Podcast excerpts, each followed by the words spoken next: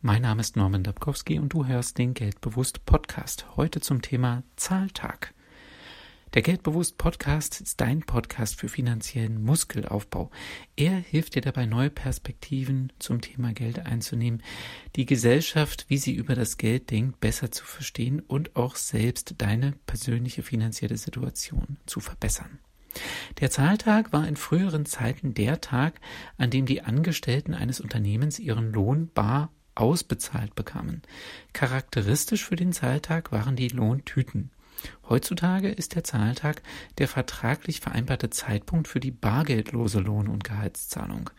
Angestellten wird der Lohn direkt auf ihr Bankkonto überwiesen.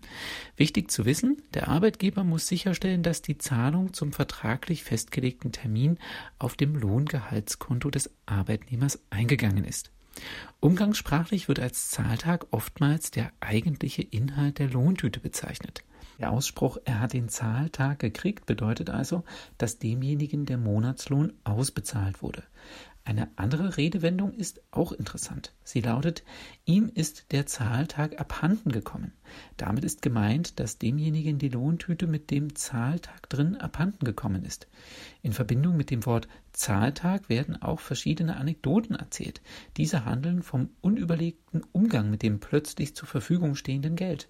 So wird erzählt, dass die Ehemänner oft am Zahltag von ihren Ehefrauen an der Arbeitsstelle abgeholt wurden, um zu verhindern, dass die Ehemänner den Inhalt der Lohntüte gleich in der nächsten Kneipe in Alkohol umtauschen.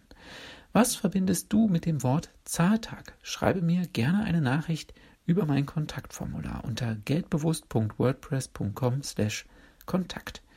Ich wünsche dir eine erfolgreiche Woche. Und falls du jemanden kennst, dem diese Folge hier weiterhelfen könnte, dann sei so nett und leite sie ihm doch einfach weiter. Ich danke dir.